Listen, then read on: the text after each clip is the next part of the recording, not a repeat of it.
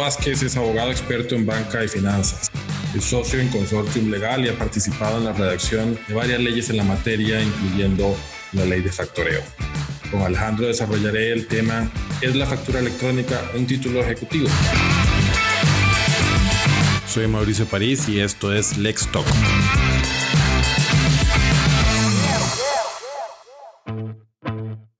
Lex Talk llega a ustedes gracias al auspicio de Masterlex. Bienvenido Alejandro, un gusto tenerte en los micrófonos de Lex Talk. Buenas tardes Mauricio, con, con, mucho gusto, muchas gracias por la invitación y aquí estoy dispuesto a conversar sobre este tema que para mí es muy ameno, aunque comprendo que para algunos no tanto. Eh, no sé si ameno, pero sí, sobre todo muy práctico, ¿no? Con la generalización del requisito de factura electrónica por motivos fiscales en 2019, ha surgido esta discusión muy técnica respecto al carácter de título ejecutivo de este instrumento de la factura, ¿no? Llevando incluso a la presentación de un proyecto de ley que lo que pretende es conferirle a la factura electrónica el carácter de título ejecutivo. Tal vez para, para empezar, eh, Alejandro, si podrías ayudarnos a repasar esas características de la factura como título ejecutivo de acuerdo al, al Código de Comercio para situarnos todos en el, marco regulatorio. Sí, eh, en primer lugar, bueno, la factura factura se encuentra regulada en el Código de Comercio. Por factores históricos, en el tema mercantil solo se consideraba la compraventa de bienes. La provisión de servicios, pues, no era considerado mercantil. En los últimos 12 años se han hecho algunas reformas importantes sobre el tema de las facturas que van más allá de solo el, tema fiscal, que fue por reglamento, dicho sea de paso. En la primera ley del sistema de banca de desarrollo se introdujo un artículo 460 bis que fue vuelto a reformar este mismo artículo en el 2014 con la segunda ley de banca para el desarrollo o la reforma esencial. Entonces, el 460 dice que la factura es título ejecutivo contra el comprador por la suma en descubierto. Está suponiendo que es una factura contra una venta que se da crédito. Algún tipo de crédito, no, no lo limita la ley, donde queda por pagar una suma, entonces en este caso el deudor de esa suma firma la factura y este es título ejecutivo, puede ser firmada en el caso de los comerciantes por un mandatario o incluso un encargado debidamente autorizado. Y decía el código o dice que se le aplique el, un timbre fiscal que sería el mismo del pagaré, pero ya el código notarial de hace unos años derogó este, este, este requisito del timbre para el pagaré. El 460 bit vigente, no, no el proyecto este ni la primera versión, incluye la factura de servicios. Entonces dice que la factura comercial y la de servicios tendrán el carácter de, título ejecutivo y además podrán ser transmitidas válidamente mediante endoso. El endoso es algo que ya se había incluido en la ley de, del 2008 en el cambio del 460 bis. Y en el 2014, aquí se, hay una mención interesante que está basada en la legislación chilena de esa época y hay que aclarar que esto, aunque se aprobó en el 2014, fue redactado por ahí de 2011-2012. Las reglas anteriores serán extensibles a las facturas comerciales y de servicios que estén amparadas en documentos electrónicos. O sea, el endoso y el título ejecutivo, el 460 bis lo extiende al documento electrónico, pero dice en lo aplicable a los sistemas informáticos que permiten la emisión, recepción y transmisión de dichas facturas de conformidad con la legislación o normativa correspondiente. Entonces, eh, esta ley, este tema que fue basado en otra ley nos incluye un requisito que a veces se olvida, tiene que haber un sistema informático que emita, recepcione y transmita estas facturas eventualmente, que eso existe actualmente en forma parcial con, el sistema de Hacienda. Cuando entonces, hasta aquí la factura electrónica, en, el, en, los términos abstractos de la ley, sí sería título ejecutivo, pero el requisito es que esté firmada por él, por su deudor o por su apoderado o por su, por su encargado, como dice, como dice la ley. Ahí es donde se complican las cosas. Porque eh, cuando se emite la factura, bueno, el, Ministerio de Hacienda la, eh, emite una serie de reglamentos para hacer obligatorio el uso de la factura y ellos crean un, llamémosle un género que se llama comprobantes electrónicos porque hay facturas y otro tipo de recibos de otras naturalezas que se emiten electrónicamente. Se obliga a ciertas categorías de contribuyentes a emitir estos, estas facturas electrónicas y, o estos comprobantes con ciertos requisitos. Entonces, dentro de lo que se emite para los que emitimos facturas electrónicas, uno se, se suscribe o utiliza el sistema gratuito de Hacienda. A, través de eso emite una factura con un certificado que no es firma digital, sino que es un certificado que, que la misma administración tributaria le facilita. Y con eso uno emite esas facturas y se le envían al correo electrónico de, de nuestro cliente para que las pague, ya sean facturas de contado facturas al, este, a crédito. Eso, eso no interesa tanto, se pueden hacer. El tema es que la factura es un documento o un fichero electrónico y, y la factura es un archivo XML que es el que se facilita para ser eh, utilizado por las bases de datos y comprobado y otras cosas, porque si recordamos, uno emite la factura y primero va a Hacienda para que Hacienda la verifique antes de que sea reenviada al cliente. Junto a ese documento viene un PDF que se construye a partir de la información que viene en el archivo XML, pero que no es propiamente la factura digital, sino que es lo que ellos llaman una representación gráfica. Entonces, eh, para, si yo quisiera firmar la factura electrónica, que tendría que firmarla en ella misma, lo que tendría que firmar es el XML. Me han dicho que es posible técnicamente, pero hasta donde yo sé, y no soy informático, no existe una aplicación. Ahí es donde las cosas se complican. Para los que tenemos, por ejemplo, computadoras distintas a Windows, a veces lo vemos, la firma digital es funcional en nuestra computadora, pero a veces las aplicaciones donde tenemos que emplearla, el sitio web respectivo no funciona porque está hecho para navegadores u aplicaciones limitadas a Windows. Entonces, no hay una aplicación que me permita, hasta donde yo sé, firmar un XML. El PDF sí lo puedo firmar, pero el PDF no es la factura, ¿verdad? Es, es como firmar una copia. Entonces, ahí, ahí hay un tema. Y jurisdiccionalmente, y, y, y, perdona que te interrumpa, pero o sea, no, no solamente que no hay una, un aplicativo para que con la firma electrónica certificada, es decir, la, la tarjetita que te vende el banco, se pueda firmar el, el, el, archivo eh, eh, informático, sino además que los mismos sistemas están siendo constantemente actualizados, ¿no? Entonces, eh, en muchos casos, puedes tener el programa instalado en la computadora, pero si se actualiza tu computadora, entonces te deja de servir el, programa, ¿no? Es decir, realmente hay una seria limitación tecnológica, digamos, a al, al, uso masivo de este tipo de tecnologías, también por el mismo hecho de que no todas las personas cuentan con certificados de, de firma eh, electrónica eh, certificada. Sí, es cierto. Bueno, ca cambiándonos un poquito de tema, las, el, la tarjetita, el uso de estas tarjetitas Smart Card que le proveen a uno los bancos,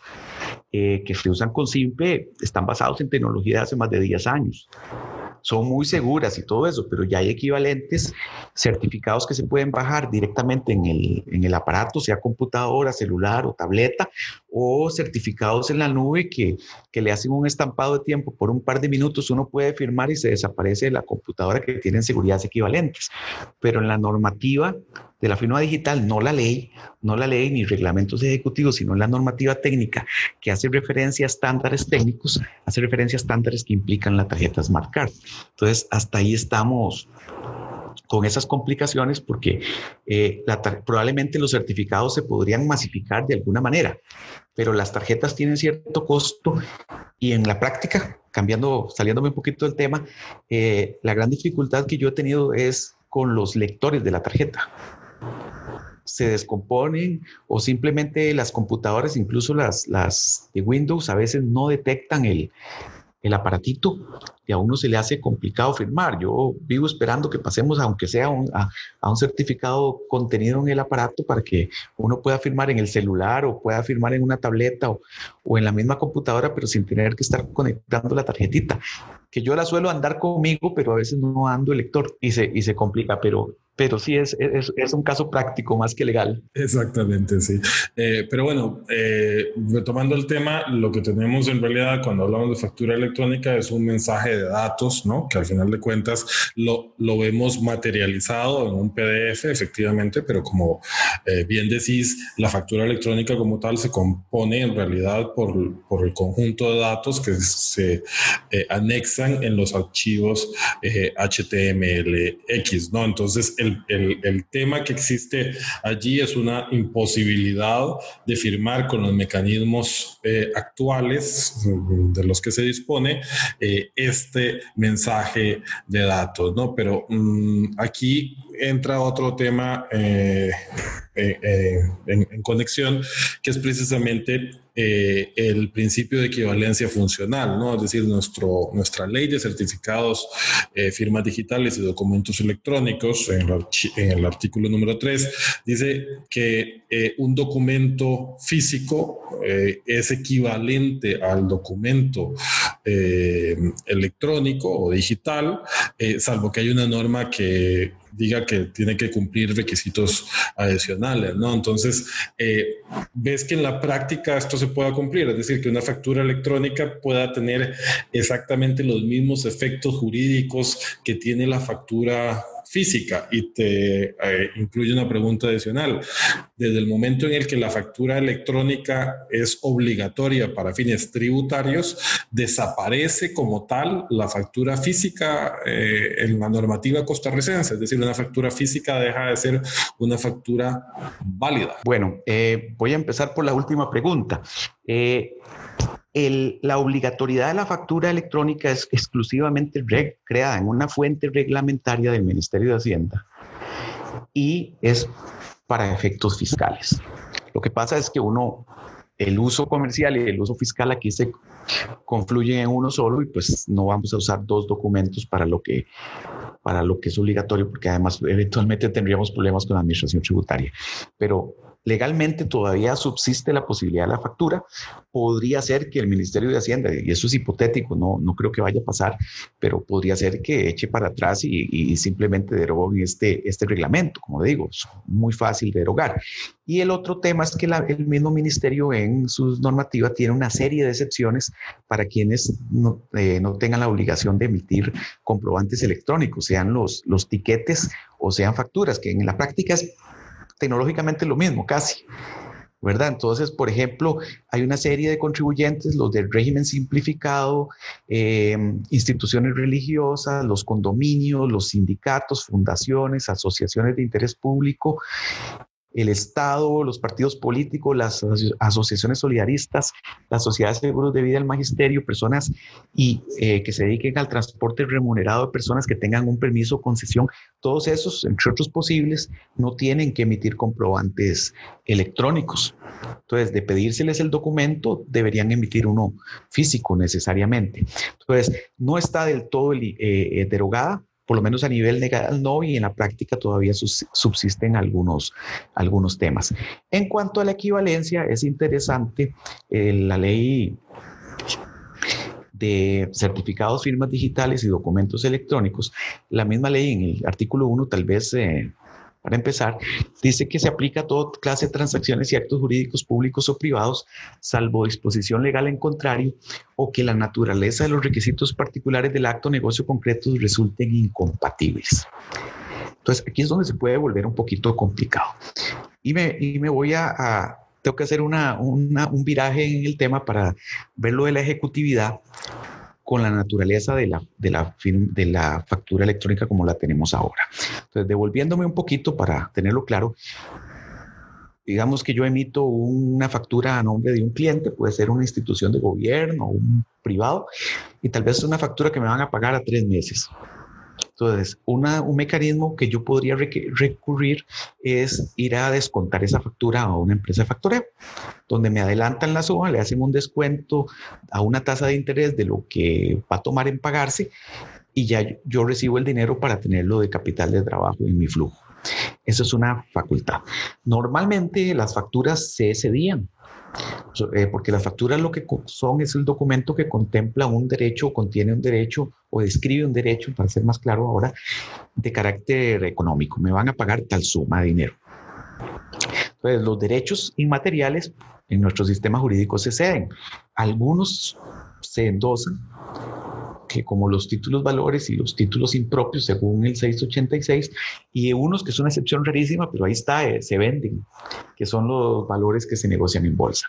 Pero bueno, con una sesión yo cedo el documento, hay un contrato, antes de la ley de garantías mobiliarias que reformó todo en 2015, se hacía una fecha cierta, se notificaba al pagador, ahora lo que se haría es hacer el contrato, inscribir en el sistema de garantías y notificar. Pero bueno, lo que quiero decir es, los derechos se transmiten.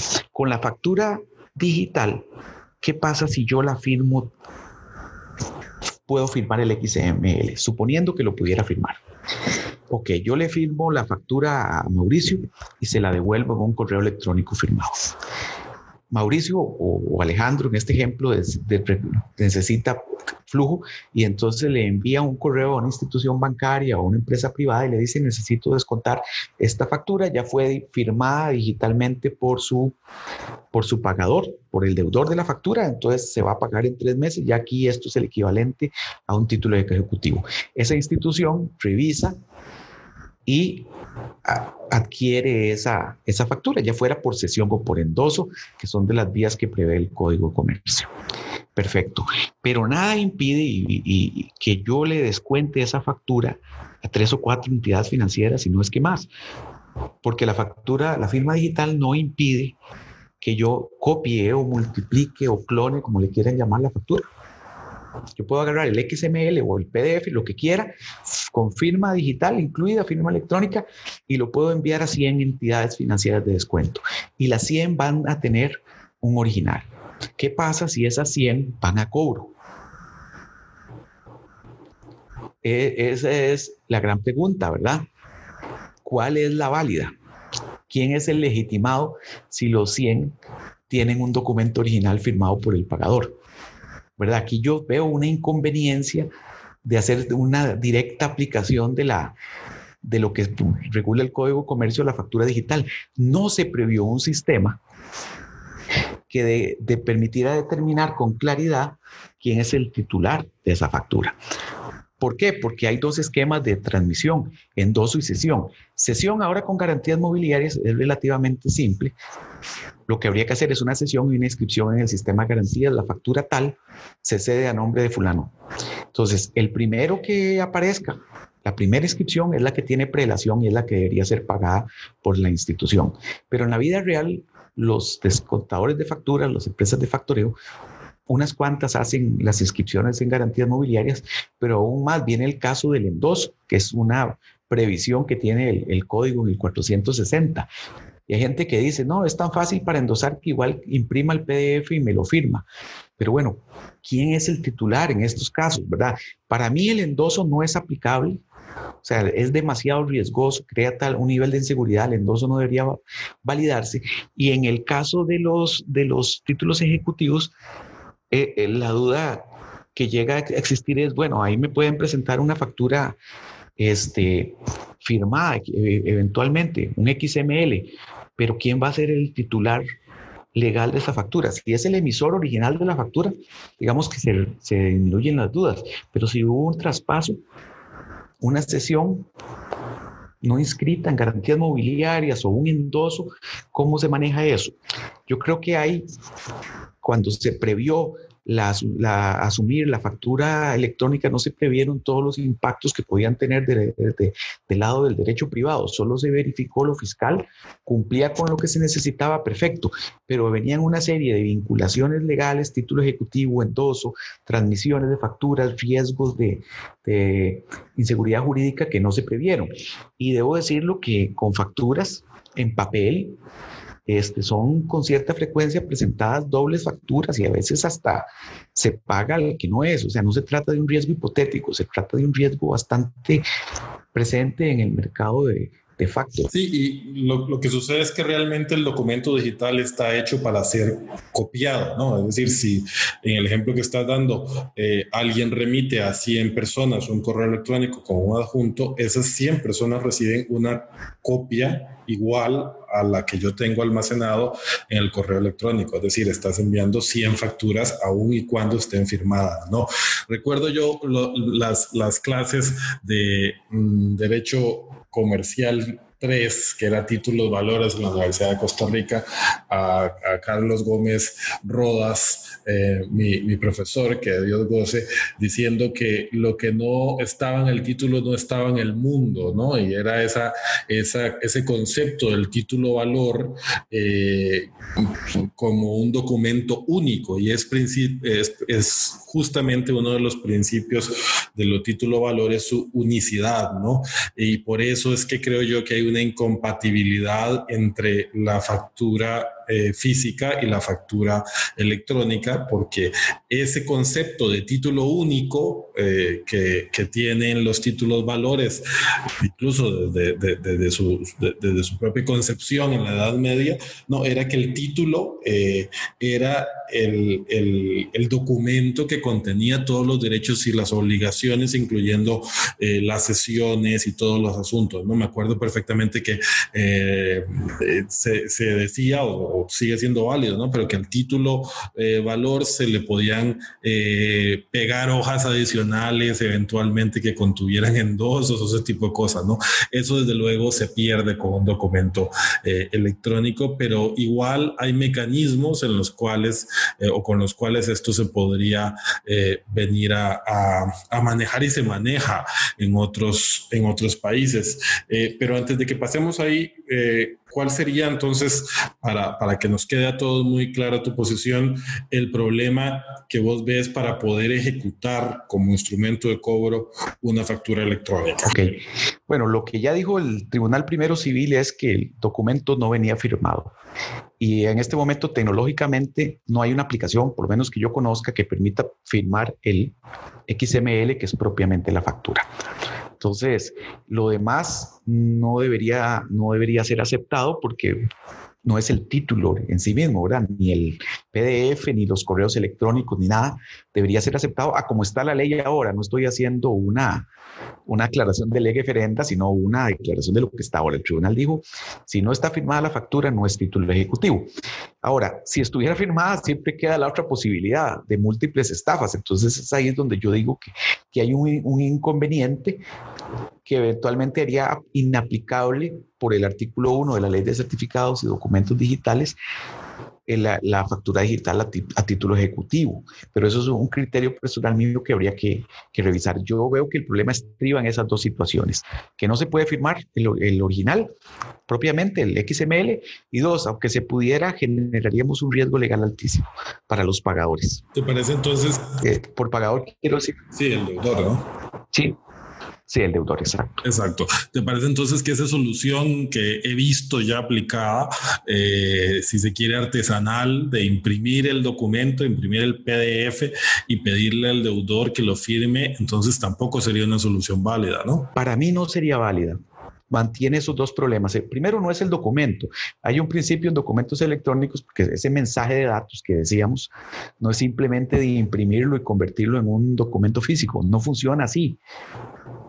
Es, es, posible a veces pasar un documento físico a digital, pero al revés no. Así es. Entonces, eh, eso no es así. Y segundo, no soluciona el problema de las múltiples copias.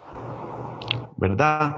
Igual alguien le va a recomendar a veces, bueno, fírmelo digitalmente y yo lo imprimo que también he visto, bueno, esto es todavía peor porque hasta la firma digital se perdió. La firma digital solo vale en tanto es un mensaje de datos, no impresa en un papel. Exactamente. Esa, esa diferenciación uno ve que todavía no está muy claro, ¿verdad? La gente sigue creyendo que el documento electrónico, si lo imprimo, sigue siendo documento electrónico o pasa a ser, digamos, de, de una forma muy simplista, entonces un documento físico. Pero son dos realidades completamente diferentes, ¿no? Como sucede en nuestra vida real y lo vemos, por ejemplo, en la dimensión de las redes sociales. Desde luego tenemos una vida en las redes sociales que difiere considerablemente de la vida que tenemos eh, en, este, en esta dimensión eh, real compuesta por átomos y no por bytes. Pero no nos vayamos muy allá en estas, en estas discusiones que pueden ser casi que filosóficas.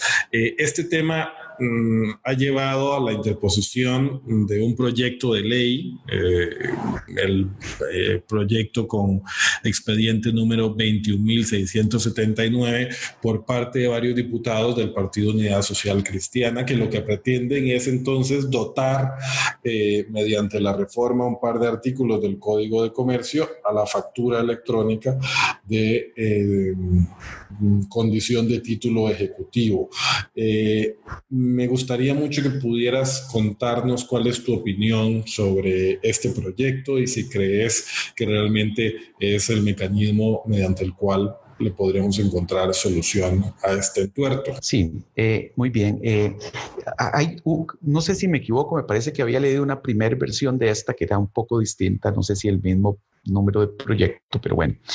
Eh, el, el, proyecto tiene dos dos reformas. Reforma es los artículos que hemos mencionado del Código Comercio, los 460, el original y el bis.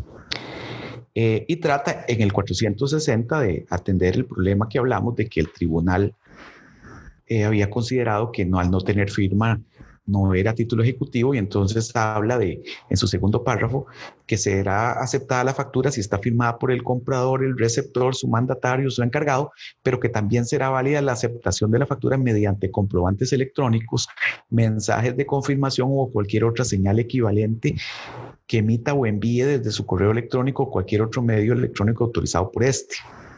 Entonces ahí nos está diciendo, bueno, otros mecanismos que vengan a unirse como una señal de aceptación, ya no propiamente en el título, son válidos.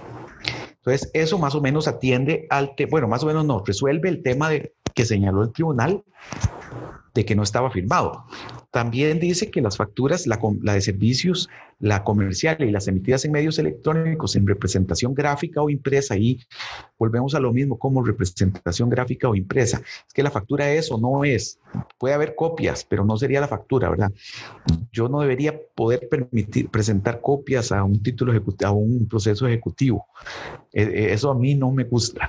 Debería quedar claro que debe ser el original sea lo que sea que esto signifique, el papel o un documento indubitablemente original electrónico, un mensaje electrónico. Eso está en la primera, en el 460. En la reforma del 460 bis, añaden algo que me llama la atención. En la práctica, derogan el endoso. Con lo cual yo no tendría ningún problema desde el punto de vista técnico porque no se usa. Ni siquiera se usaba cuando era en papel. Porque, primero, cuando uno tiene un documento endosable, el documento en sí mismo, por decirlo de alguna manera, contiene el derecho.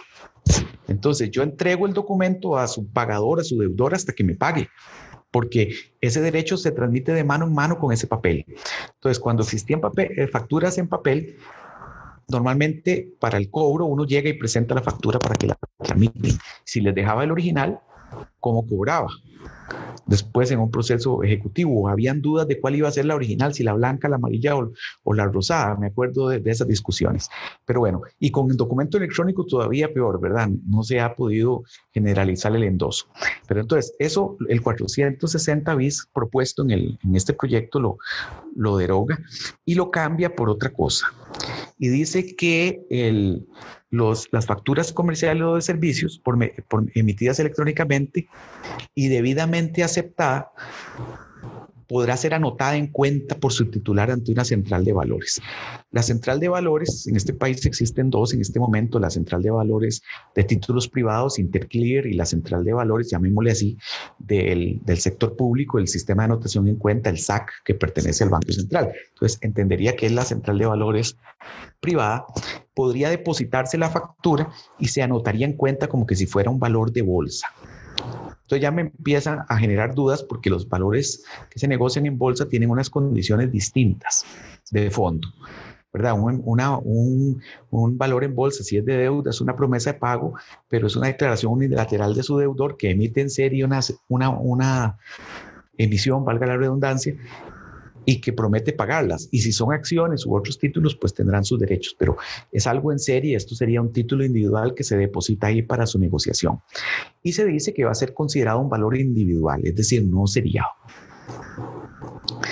Este, aquí dudas que tengo, ¿cómo, se, ¿cómo va a tratarse eso? Porque los valores que se negocian en bolsa eh, típicamente son valores que pasan por algún permiso de la superintendencia, una autorización, o los valores individuales que se pueden negociar en lo que normalmente se llama ruedas separadas, pero que tienen un límite en cuanto al alcance de, esas negociaciones y el, número de personas que pueden entrar. Entonces, ¿eso va a ampliarse, sí o no? Probablemente debería ampliarse. Después, eh, la anotación en cuenta de la factura electrónica en la central le otorgará al emisor o al tenedor legítimo de la factura el derecho de circulación y de negociación en ese, de este valor en los mercados secundarios de valores. Entonces, ahí tengo una duda. Aquí hablan del emisor. Perfecto, el emisor lo tenemos clarísimo. Es él, la persona que crea la factura en el sistema. Esa persona la crea y se la envía a otro que es quien la va a pagar, el pagador. Pero aquí está hablando además de tenedor legítimo. ¿Quién es el tenedor legítimo? Si se está derogando el endoso, pues solo va a poder ser un sesionario. Pero ¿cómo determino eso? ¿Qué pasa si hay disputas en cuanto a, a quién es el titular de esa factura? ¿Cómo se resuelve eso, verdad? ¿Qué pasa si aparecen después? No está. Entonces, esa factura se deposita por el, por, entonces por el tenedor legítimo y continúa diciendo el proyecto de ley eh, la central de valores procederá entonces como condición previa a la confirmación de la aceptación de la factura con el pagador. Y ahí repite, se tendrá por válida si se realiza mediante comprobantes electrónicos, mensajes o cualquier otra señal, etcétera, correo electrónico u otro método. Pero me llama la atención que hay un, un párrafo que dice que ese pagador tendrá tres días hábiles, contados a partir de la recepción de la solicitud, para aceptarla o rechazarla. O sea, queda implícito que si no la rechaza, es aceptada. Y puede rechazarla por cualquiera de las siguientes razones.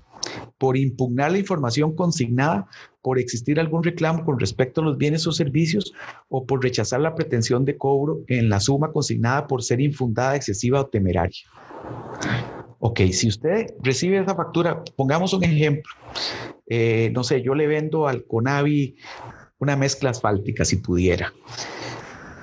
Y entonces me la reciben, ven que está más o menos bien y aprueban la recepción.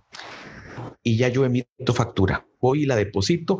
Eh, ellos le van a mandar eh, una, un mensaje a, Conavi para que en tres días acepte o rechace esa factura. Si en esos tres días Conavi no ha podido probar la mezcla realmente, aplicándola y no ha encontrado, por ejemplo, un vicio oculto o algún otro incumplimiento, no va a poder alegarlo.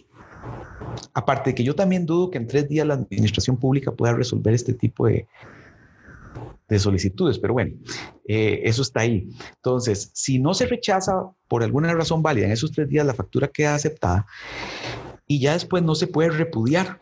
Entonces, cualquier reclamo con respecto a los bienes o servicios posterior por vicios ocultos, el adquirente solo podrá oponer excepciones personales que correspondan al emisor de la factura. Entonces ahí yo le pregunto a los litigantes, porque yo no soy un litigante puro, bueno, o sea, yo no puedo poner, o yo como pagador no podría oponer acciones, solo excepciones.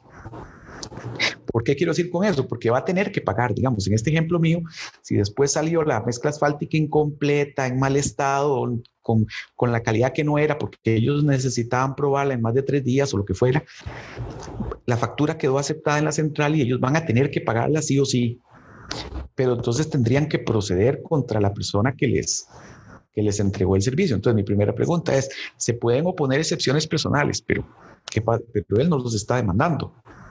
Él ya cobró, de alguna manera. O sea, lo que tendría que es presentar una, una acción con contra el otro. Entonces, aquí veo que, y que eso es un requisito necesario para negociar en, en mercados de valores, este, la factura ya tiene que estar aceptada, tiene que haber una situación de aceptación, no una duda. Esta duda creo que no se elimina del todo porque siempre subsiste la duda de qué pasa si alguien se presenta alegando que tiene mejor título, porque hubo una sesión o un traspaso de previo a este depósito. Eso, esa es una primera. Dos, este, ¿qué pasa con el pagador? O sea, aquí se le está trasladando al, pagador un periodo perentorio muy corto donde acepte o rechace por eh, causas tasadas. Si no puede rechazarlo por causas tasadas, la factura se considera aceptada y usted quedó obligado sin importar que ¿verdad? No, no una manifestación de voluntad como en una letra de cambio que uno voluntariamente la firma. ¿Verdad? No es que una deuda no cambiaria de repente mágicamente se convirtió en cambiaria, no. Hubo, una situación ahí que me llevó a mí a firmarla. Entonces, e, esos son unos temas que deberían analizarse porque creo que podrían ser riesgos legales para algunas de las partes que hay que tener en cuenta. Yo no, no, no estoy en contra de la ley per se, pero son temas que, que deberían analizarse. Ahora, hay unas cosas. Parece que, pero, pero parece que sí la solución debería pasar por, por eh, un tercero de confianza, ¿no? O sea, por alguien que sirva como una especie de referee, en que sea el que reciba ese registro de las facturas y que diga, bueno, esta factura que tengo aquí registrada es la única válida y le pertenece a tal persona y que sea eventualmente también el que pueda acreditar los, los eh, cambios en un, en un, sistema similar al que, al que existe en la, en la bolsa eh, o incluso que se puede asimilar al, al sistema de traspaso de, del blockchain, ¿no? También, es decir, debería entiendo que por ahí es por donde debería ir la solución, ¿no? Sí, yo no estoy claro que sea posible y lo voy a explicar. Veamos así, en este momento, con lo había dicho al principio, yo puedo traspasar, o sea, hipotéticamente a nivel abstracto, la ley me permite traspasarla sea por endoso o sea por sesión. Los abogados ya sabemos que la sesión, el efecto de que se traslada el derecho, o el comprador de ese derecho, el que vamos a llamar sesionario, queda en la misma posición legal de que se dio. Entonces, por ejemplo, si una empresa de factoreo adquiere por sesión una factura, los mismos reclamos que podría alegar el pagador contra el proveedor se los puede alegar a él vea que el producto estaba incompleto, vea que le faltaba el manual en español, me lo trajo en coreano, no le pago. Todas esas cosas no cambian. Y eso está así en la ley de, garantías mobiliarias, en el Código Civil y en el Código Comercial, siempre ha estado así. Eso, eso cambia porque el endoso bonifica el título. Entonces, cada vez que circula por endoso, las relaciones pasadas con terceros quedan atrás. Solo, solo se puede se puede cobrar el título. Entonces, uno tiene que estar muy claro que ese título contiene un derecho claro, puro y simple de cobrar una cantidad. O sea, puede haber un riesgo de crédito exacto y, de titularidad, pero con las facturas es un tema. Este, y voy a ponerles un ejemplo. Vamos a ver, entonces, si yo cedo, el mecanismo que me da garantía, eh, seguridad jurídica más clara es la ley de garantías mobiliarias. Entonces, yo debería decir, adquiero la factura número 145 emitida por Mauricio París y le inscribo en el sistema de garantías mobiliarias, le ponemos fecha, el sistema le pone fecha y así se va a saber que esa factura fue cedida. Pero a la hora de, de, de, jalar eso a un mensaje de datos es relativamente fácil porque va a haber una vinculación factura número de factura de la persona emisora con, el, con, el, con lo que se está transmitiendo. Sin embargo, esa no es la única posibilidad. Recordemos que la factura es parte es, es el la último escalón de una, de una cadena de valor. Entonces, para poner por un ejemplo, digamos que alguien le va a vender a la caja mascarillas. Entonces es muy común y uno lo ve en el negocio de factoring, se manda a traer el producto, entonces ese mismo proveedor de la caja o del que fuera de un hospital privado solicita un crédito a una institución, puede ser de factoring, y ellos le hacen lo que se llama prefactoring, le adelantan capital de trabajo para que compre eso en China. Incluso le mandan la transferencia al productor chino. Viene el producto aquí, ya lo entregan y emiten la factura entonces le pueden adelantar más dinero contra la factura porque ya hubo una entrega de producto. Entonces, ellos cuando, cuando hacen el primer adelanto, lo hacen no contra la factura, sino contra el contrato. Entonces, los flujos de ese contrato se dan en garantía, después se modifica para incluir la factura. Entonces, uno en garantías mobiliarias incluiría los flujos provenientes del contrato para vender mascarillas a la caja o al hospital privado, número tal y tal, y ahí pone los detalles del contrato, quedan cedidos a fulano de tal. Ok, entonces, cuando uno hace, cuando uno revisa, hace el due diligence, la debida diligencia para adquirir una factura, uno revisa en garantías mobiliarias si está cedida, pero no solo la factura, tiene que entrar a ver si no hay una sesión previa de los flujos del contrato o de otra forma, de todos los flujos de ese excedente que impliquen esa factura. La factura podría ser, no ser el único comprobante de las cuentas por cobrar, incluso podrían haber sido cedidas anteriormente. Eso uno recurre al sistema de garantías mobiliarias o puede recurrir para tener cierta seguridad porque la primera inscripción es la que vale, eso dice la ley. Entonces, ahí tenemos un tema a la hora de, depositar en la central de valores. Por eso yo digo que podrían haber algunos temas eh, de disputa de título eh, después del depósito y que no es tan fácil eh, tokenizar esas facturas para usar un término nuevo porque hay que estar muy claro que de verdad el derecho va ahí y, podría, y habría que analizar otras situaciones de previo para, para hacerlo. Entonces, creo que no, no es tan fácil hacerlo pero podrían haber otras, otras soluciones. Sí, y pareciera que no es eh, la línea que sigue este proyecto lo que vendría a solventar realmente el tema, que es un tema complejo, que incluso ha sido objeto de un análisis de años de uno de, eh, de los grupos de trabajo de la ONCITRAL, que terminó finalmente... Eh, proponiendo una ley modelo sobre documentos transmisibles electrónicos en el año 2017 que ha tenido un impacto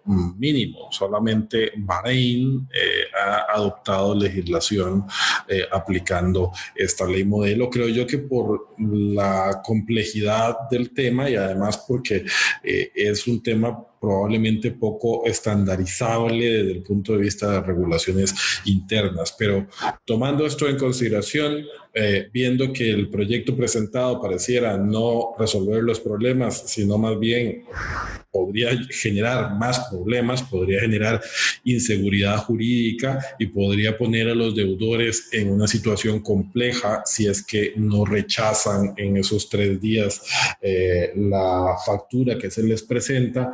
Eh, ¿Cuál sería tu visión para resolver este tema, tomando en consideración también una ley en la cual participaste en su redacción, que fue la ley de factoreo que se aprobó el año pasado, que de alguna forma queda con, como con una pata suelta desde el momento en el que la factura, que es la base del factoreo, tiene estos problemas eh, desde el punto de vista de su ejecución. Sí, eh, bueno, para hacer una breve explicación, la ley de factoreo lo que pretendía era dar, tipificar el contrato de, factoreo y aclarar algunos temas, pero incluye un artículo que es similar al que posee el Código de Comercio para las tarjetas de crédito, que establece que es título ejecutivo una certificación por un contador público autorizado del saldo insoluto.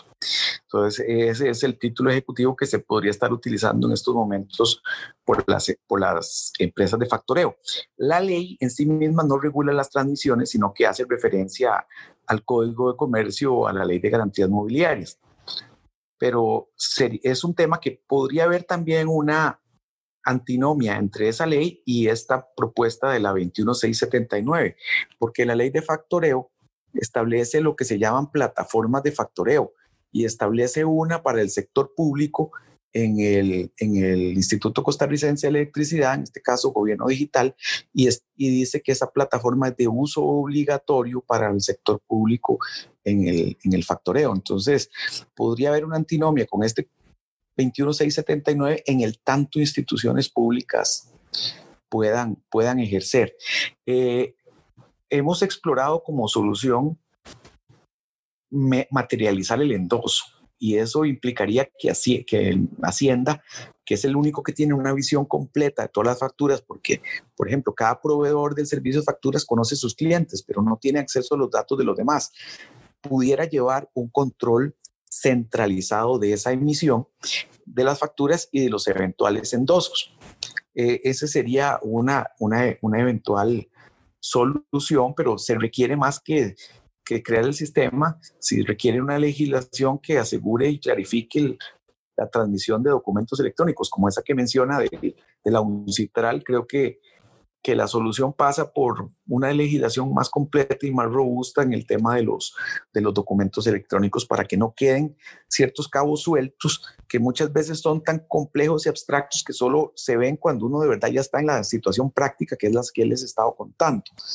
Pero, pero estas soluciones atienden a problemas concretos, estas que se han propuesto, y dejan de lado otras problemáticas, como decíamos, que más bien puede salirnos más caro el remedio que, que la enfermedad. Sí, parecería que son parches para síntomas específicos muy costarricenses. Además, resolver el tema de la factura no resuelve la posibilidad también de ejecutar otros títulos valores, ¿verdad? como el pagaré o la letra de cambio, la posibilidad de que puedan firmarse electrónicamente eh, y la posibilidad de que puedan también ser ejecutados, que siguen teniendo el mismo problema, el problema de la unicidad, es decir, si son documentos eh, electrónicos, pues están destinados a ser copiados. Todo pareciera que pasa por un modelo de un tercero de confianza que lleve ese registro y que adecue otros problemas que pueden estar asociados. Pero creo yo que es un tema que da para, para, mucho, para mucho más. Ojalá que pueda ser eh, analizado eh, con este nivel de... Mm, profundidad, al menos que hemos tratado de gozar por parte de la Asamblea Legislativa y que encontremos una solución inteligente eh, en los próximos años. Ha sido un gusto eh, conversar con vos, Alejandro, y ojalá que sea la primera de muchas otras participaciones que tengas en Lextalk. Muchas gracias por considerarme y sí, que ojalá sea la primera de muchas. Gracias.